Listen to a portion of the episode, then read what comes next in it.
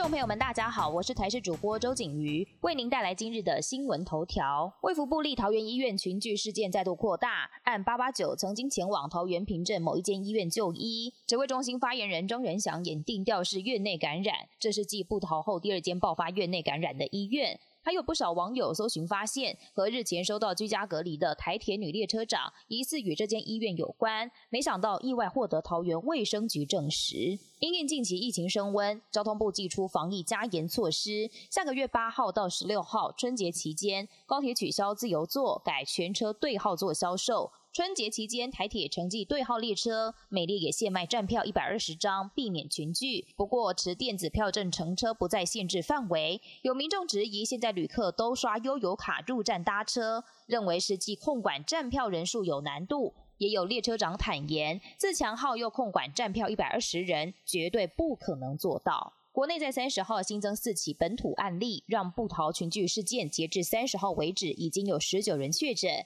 并且还扩及到另外一家医院，大增社区感染风险。其中还有三人是按八六三染疫护理师同住家人，甚至一人染疫过世。第四名是按八八九在另外一间医院就医时的接触者，按九零八。有鉴于疫情演变，成为第二起院内感染，还要扩大框列接触者，并裁减医护人员。观察其是否要从二月四号延长？还有在农历春节是否还需要新措施来防堵疫情？社区增加风险是否还需要扩大防火墙？个案最新足迹与疫调相关疫情的因应变化，指挥中心在下午两点将召开记者会，由指挥官陈时中亲自说明。全球新冠肺炎疫情严峻，又有一款新的疫苗即将问世。美国交生药厂宣布，疫苗研发成功，只要打一剂就能产生保护力。大规模临床试验也显示，交生疫苗的效力约百分之六十六，但对于预防重症效力高达百分之八十五。预计接下来会向 FDA 美国食品药物管理局申请紧急批准，一旦通过，就会加快上市流程。